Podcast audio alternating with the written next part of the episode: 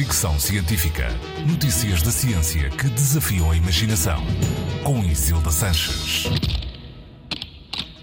Já falei por aqui várias vezes do perigo de disruptores endócrinos como os fetalatos, classe a que pertence o bisfenol A.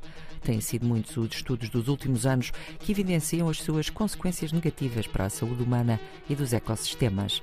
Agora foi a Agência Europeia do Ambiente que alertou para a alta exposição a estes químicos.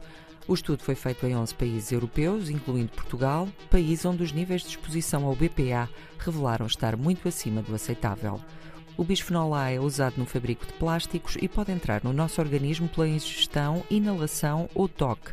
Está associado aos cancros da mama e do ovário, também a doenças endócrinas e autoimunes. Apesar de estar presente numa grande variedade de produtos, desde roupa a cosmética, o estudo da Agência Europeia concluiu que se acumula no nosso organismo, sobretudo através da alimentação. O BPA está presente nas embalagens de comida, de lata e de plástico, garrafas e nas canalizações de água. Estes resultados são particularmente inquietantes porque desde 2015 há regulamentação para o uso de BPA e países como a França já teriam banido o uso da substância das embalagens, por exemplo.